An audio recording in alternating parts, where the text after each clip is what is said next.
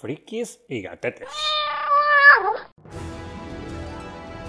Hola a todos, aquí Rafa Macías. Estamos en Frikis y Gatetes una semana más. Bueno, mm, técnicamente no es un programa semanal, pero últimamente lo estoy haciendo todas las semanas.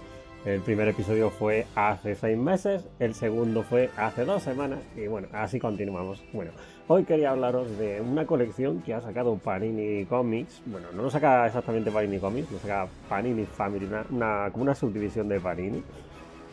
Y bueno, son como, son 10 tomos de, de historias de Marvel, que cada tomo está centrado en un personaje. Tenemos el primero de los Vengadores, el segundo de Pantera Negra, Black Panther el tercero Viuda Negra, el cuarto Capitán América, el quinto Deadpool o Masacre aquí en España, el sexto es Iron Man, el séptimo Fénix, el octavo es Spider-Man, el noveno Lobezno.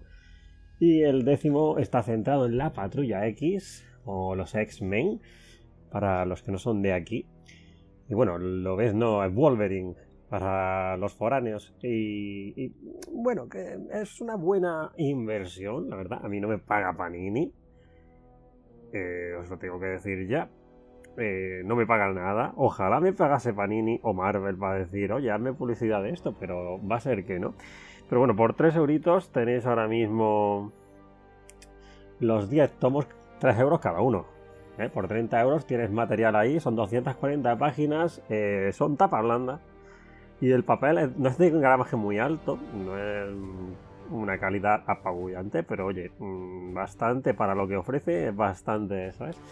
Tenemos 240 páginas en cada tomo, son lo que se llamaría antiguamente un retapado de varios números que se centran en un arco argumental. Eh, no sé exactamente en qué arco, arco argumental, porque mm, para mí es imposible. Hay gente que sí sabe situarlos cronológicamente los eventos que pasan en los cómics de Marvel, pero para mí, que normalmente no compro este tipo de cómics, pues es bastante difícil seguirlo. Pero vamos, que son historias completas lo que tenéis en cada tomo, e incluso vienen una o dos según la longitud de dichos arcos argumentales. Y bueno, son historias básicamente centradas en la década de los 2000, cuando Marvel sufrió el boom a causa de las películas de superhéroes y empezaron a sacar cómics a cholón. Y bueno, no vas a encontrar eh, historias clásicas como había en otros en otros retapados así que han sacado. Los tomos estos que suele vender Marvel por 20 euros, entre 20 y 40, según, según la serie que os queráis comprar.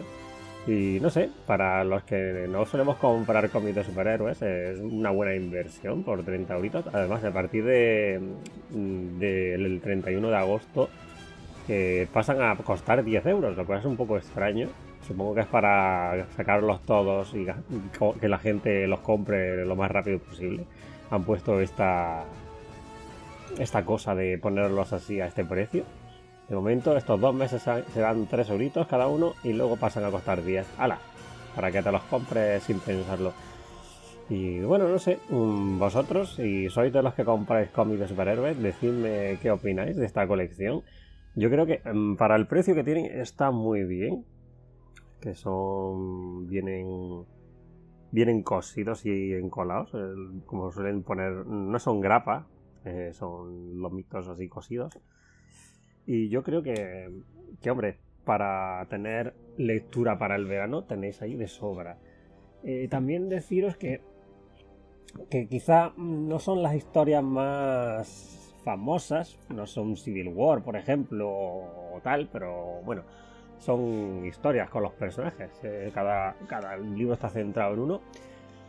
Y nada, mm, pilladlo en cuanto podáis, porque están en los Carrefour y suelen estar bastante bastante mezclados los tomos, no están ordenados. Yo cuando fui a comprarlo, la verdad es que tuve que rebuscar un poco porque había un montón de Spider-Mans, no sé por qué. Y me costó encontrar sobre todo los de la Patrulla X y lo no y tal. Y Deadpool me costó encontrarlos, tuve que rebuscar.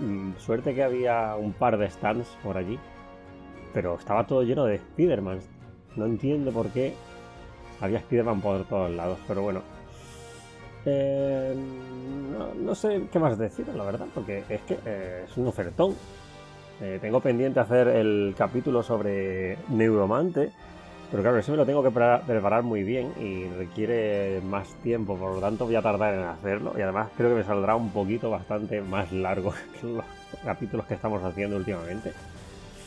Y bueno, también eh, vi por allí el libro de Arturo González Campos, el de Marvel, qué hermosa eres, que me gustaría también echarle un vistazo porque habla sobre los cómics y tal.